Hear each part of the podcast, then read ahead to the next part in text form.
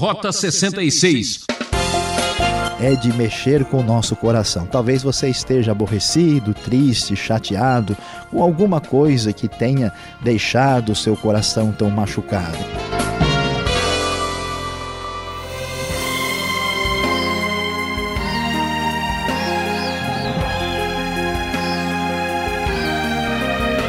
Este é o programa Rota 66, aterrizando para mais um belo estudo bíblico. Nossa jornada pelo livro do Apocalipse vai terminando. Entramos no penúltimo capítulo, 21, e o professor Luiz Saião preparou o tema Cidade Luz. Você já ouviu falar que um novo céu e uma nova terra vão surgir? Coisas fantásticas irão acontecer que a mente humana não pode imaginar. Depois da catástrofe mundial provocada pelo pecado, agora a restauração do Criador. Não haverá mais morte, sofrimento ou mal. A esperança não morre nunca. Confira nos próximos minutos.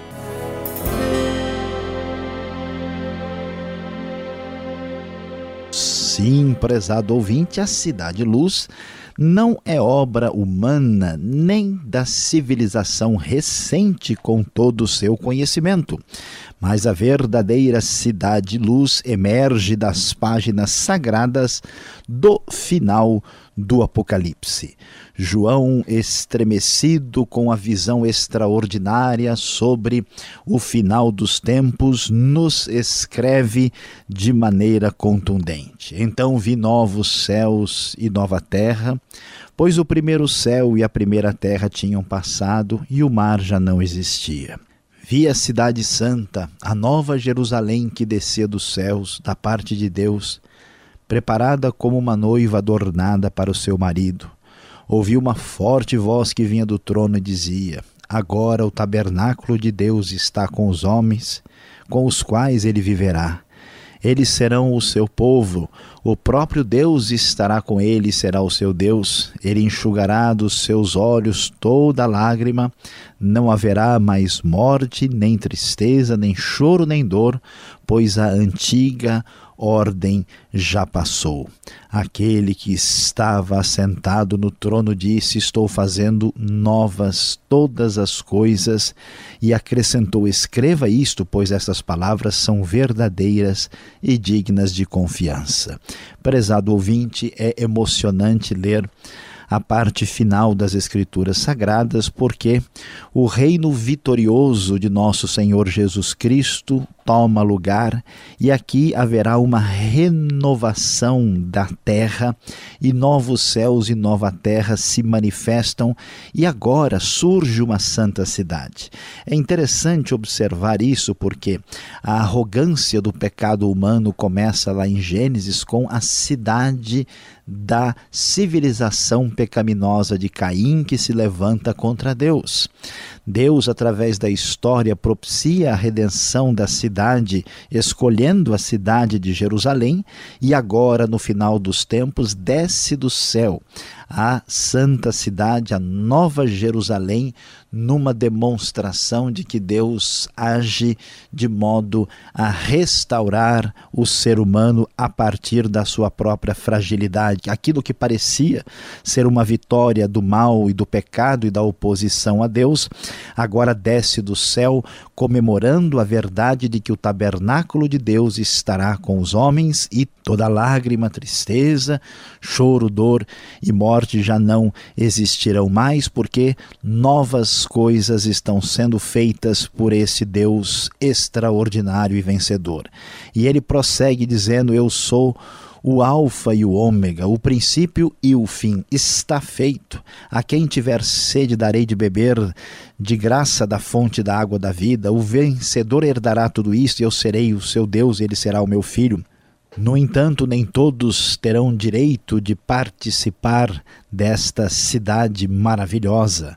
Os covardes, os incrédulos, depravados, assassinos que cometem imoralidade sexual, e também os que praticam feitiçaria, os idólatras e todos os mentirosos, o lugar deles será no lago de fogo que arde com enxofre. Esta é a segunda morte. A advertência do texto bíblico é séria: nem todos habitarão na cidade de Deus. Aqueles que forem reprovados conforme estas características estarão ausentes da cidade do Cordeiro. Então, um dos sete anjos, prossegue o texto dizendo, que tinham as sete taças cheias das últimas sete pragas, aproximou-se e me disse: Venha, eu lhe mostrarei a noiva, a esposa do Cordeiro. Ele me levou no espírito a um grande alto monte e mostrou-me a cidade santa, Jerusalém que descia dos céus da parte de Deus. Ela resplandecia com a glória de Deus, e o seu brilho era como o de uma joia muito preciosa, como jaspe, clara como cristal. Tinha um grande alto muro com doze portas e doze anjos junto às portas. Nas portas estavam escritos os nomes das doze tribos de Israel. Havia três portas ao oriente, três ao norte, três ao sul e três ao ocidente. O muro da cidade tinha doze fundamentos e neles estavam os nomes dos doze apóstolos do Cordeiro.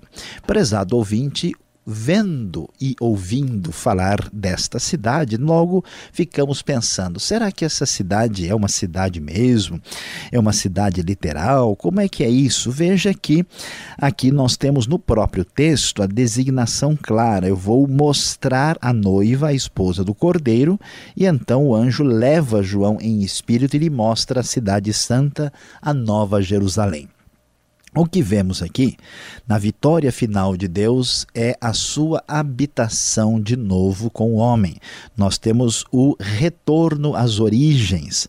O que vemos na Nova Jerusalém é uma mistura do que aparece no Éden, no tabernáculo, no templo e também na própria cidade de Jerusalém nós temos aqui dois elementos claros que devem ser considerados. Um é que nós vamos observar que Deus estará habitando com os homens nesta nova ordem futura que é um novo início.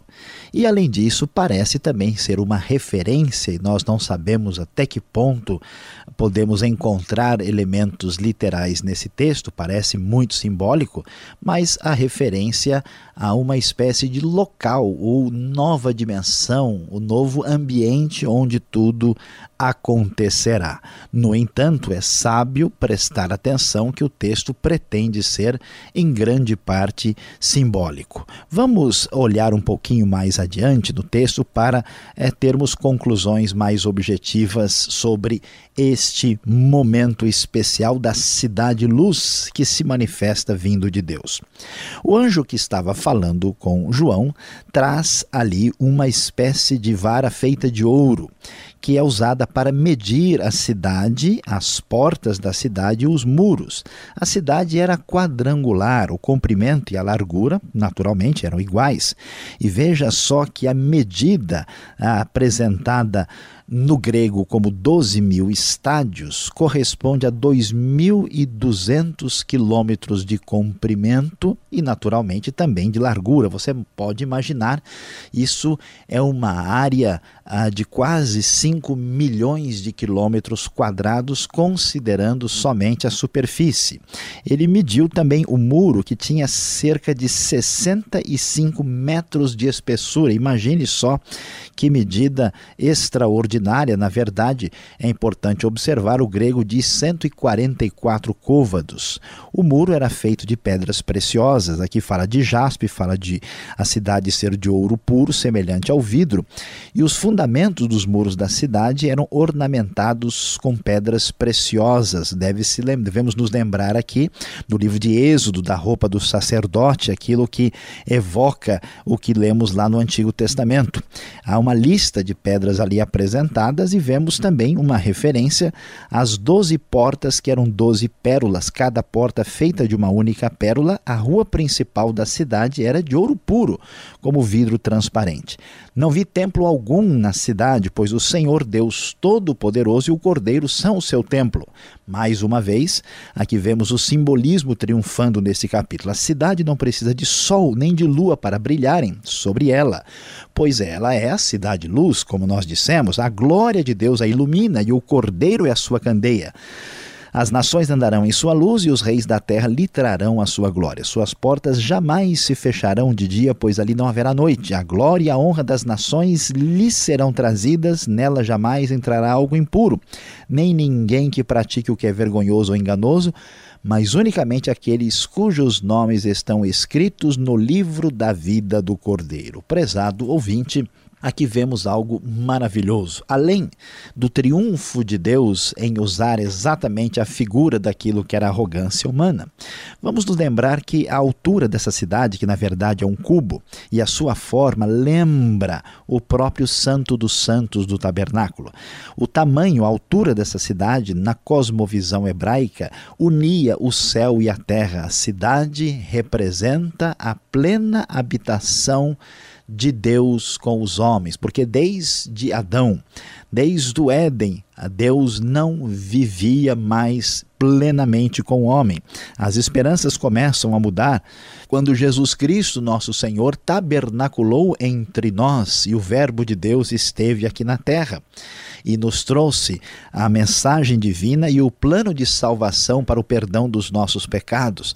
Agora, com a Nova Jerusalém, vemos o simbolismo pleno aqui retratado de que Deus um dia estará habitando de novo, com todos os redimidos e salvos pelo sangue do Cordeiro, que receberam o perdão pela graça de Deus por aquilo que Cristo fez na cruz por nós. É interessante observar as medidas dessa cidade, que estão muito relacionadas com o número 12, 12 mil estádios. No grego, são ah, 144 côvados. No muro, que são 12 vezes 12, várias vezes o número 12 aqui aparece, que é exatamente o número das tribos de Israel, o número dos apóstolos, e você deve se lembrar que 12 quer dizer 3 vezes 4, ou seja, 4 é o número do mundo, 3 é o número de Deus, a ação plena e completa de Deus na história humana, triunfando com a sua vitória para trazer a habitação de Deus entre nós na maravilhosa cidade luz. E, prezado ouvinte, é de mexer com o nosso coração. Talvez você esteja aborrecido, triste, chateado com alguma coisa que tenha deixado o seu coração tão machucado. E vamos terminar falando sobre a cidade luz, relembrando daquilo que Deus nos diz aqui. Agora o tabernáculo de Deus está com os homens e com eles ele viverá. Eles serão o seu povo, o próprio Deus estará com eles e será o seu Deus, e enxugará dos seus olhos toda lágrima. Não haverá mais morte, nem tristeza, nem choro, nem dor, pois a antiga ordem já passou. Aleluia. Amém.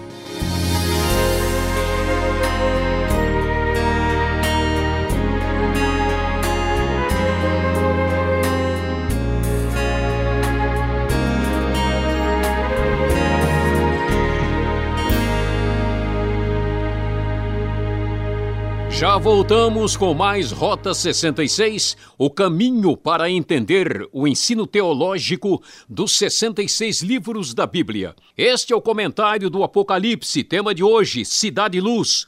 O programa Rota 66 tem produção e apresentação de Luiz Saião e Alberto Veríssimo. E na locução, eu, Beltrão. Não esqueça, participe escrevendo para a Caixa Postal 18.113, CEP 04626-970 São Paulo, capital. Ou correio eletrônico rota66 arroba transmundial.com.br. Acesse o site transmundial.com.br. E a seguir, as perguntas e respostas.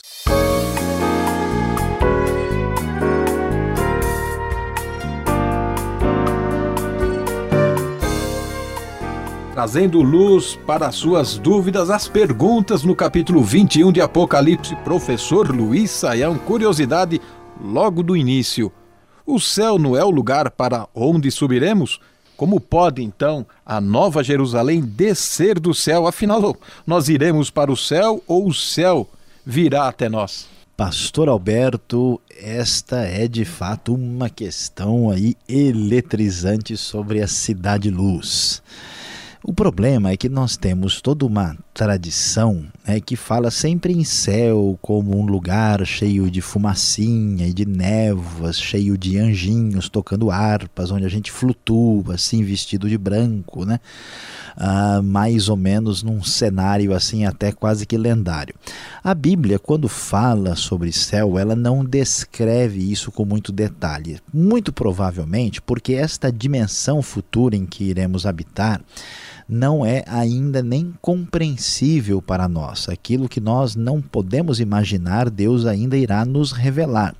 A ideia que um texto como a Nova Jerusalém nos dá é que haverá uma renovação dos céus e da terra. Há controvérsia sobre esse assunto, mas, na nossa opinião, a terra ainda subsiste nesta nova ordem que Deus vai implantar aqui. Não significa que haveremos de viver eternamente aqui, porque o texto, sendo muito simbólico, parece nos mostrar que há o fim da separação entre o céu e a terra. Então, a grande verdade é que nós vamos viver para sempre com Deus e esta dimensão de separação entre a morada de Deus, o céu, e a morada dos homens, a terra, já não existirá na nova ordem de coisas. É, mas tem mais coisa que parece que não existirá.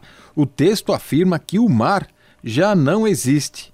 Imagina só, sem praia, sem peixes, nada de surf, nada de onda, nada de nada. Como explicar isso, mestre? Pois é, pastor Alberto, né? O que será de tanta gente assim que gosta de estar à beira da praia? Será que isto vai ser assim? Pois é, algumas pessoas têm a tendência de fazer uma leitura mais literal aqui e entende que o mar não vai existir literalmente. É um pouquinho complicado pensar sobre isso. Nós, na verdade, a grande verdade é que nós devemos dizer com humildade que nós não sabemos. Você falou aí das ondas, do surf.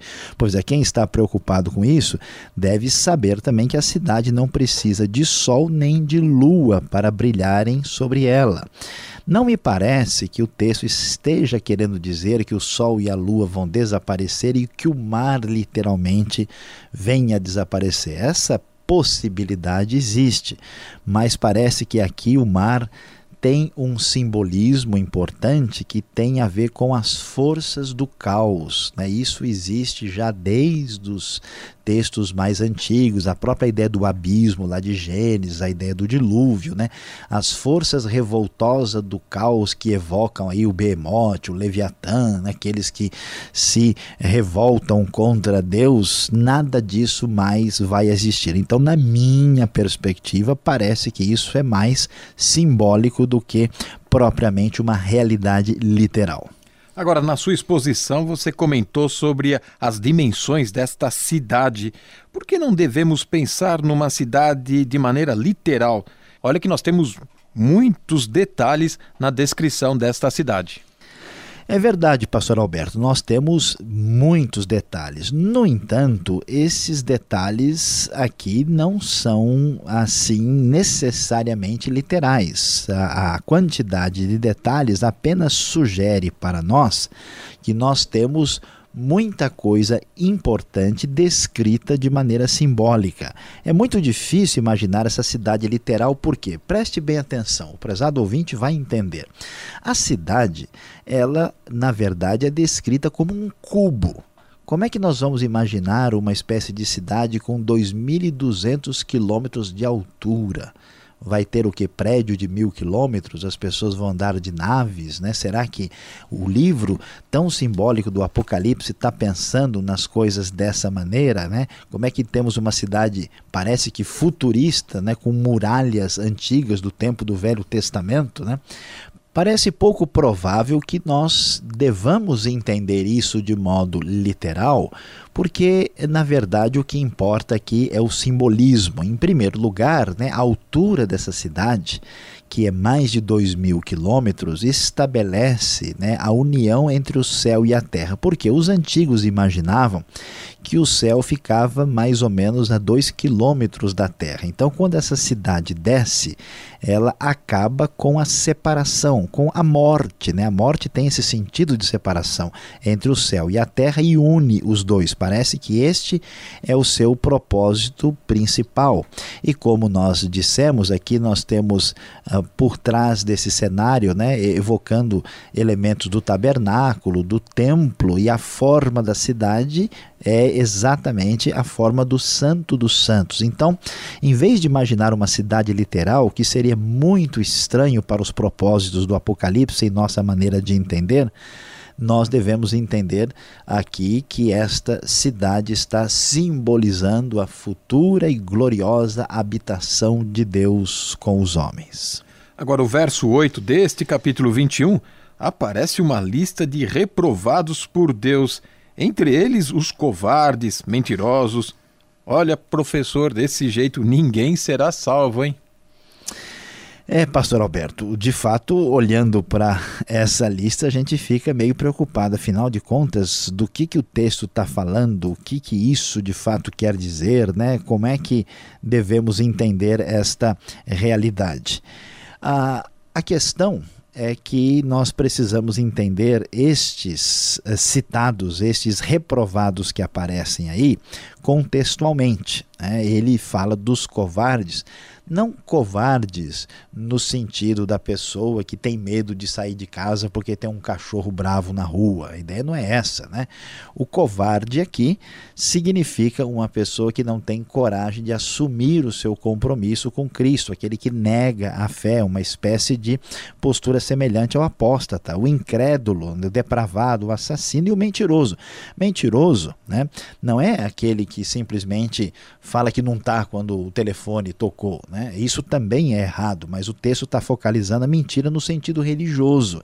É aqueles que se voltam para a heresia, para a idolatria, para a mentira e traem a, o seu compromisso com Deus. Então, nesse sentido, deve ficar bem claro que na eternidade nem todos estarão com Deus, aqueles que voltam as costas para Deus e para o Senhor Jesus Cristo não herdarão a salvação eterna, a habitação permanente com Deus. Esta é a segunda morte. Agora, pensando nesta nova Jerusalém, né, que impressiona, seria ela o Éden urbanizado? Parece que estamos retornando ao princípio. Afinal de contas, o assunto aqui é princípio ou é fim, hein? Pois é, nós estamos já chegando ao fim aqui, então vamos falar do princípio do fim, né, para tentar entender o que está acontecendo. De fato, Pastor Alberto, aqui nós temos uma lembrança do Éden. Essa lembrança vai ficar até mais forte quando chegarmos no capítulo 22, que dá mais alguns detalhes. Ah, e o texto está dizendo que estamos chegando ao fim, mas também está dizendo que Deus está fazendo novas todas as coisas e este retorno é um retorno às nossas origens, quando o homem vivia com Deus numa situação plenamente de comunhão. É verdade que o Apocalipse é o livro do fim, mas também do começo glorioso da eternidade que somente o futuro nos mostrará com a devida propriedade. Obrigado, Senhor, pelas respostas. Vamos então agora para a parte final do programa, aplicação desse estudo.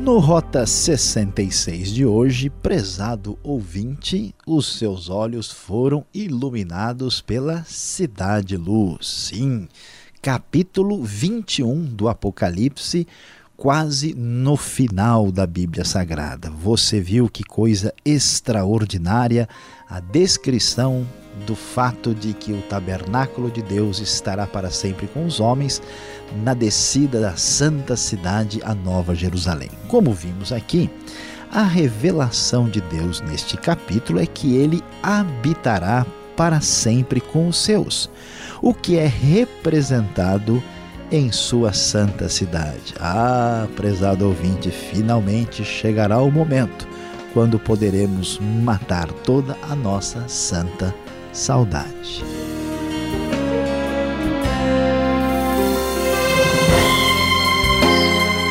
Rota 66 vai ficando por aqui, ouvinte transmundial. Voltaremos nesta mesma emissora e horário com o último estudo bíblico de nossa aventura e você não pode perder. Rota 66 é uma realização transmundial. Fique na gloriosa paz do Senhor e até lá.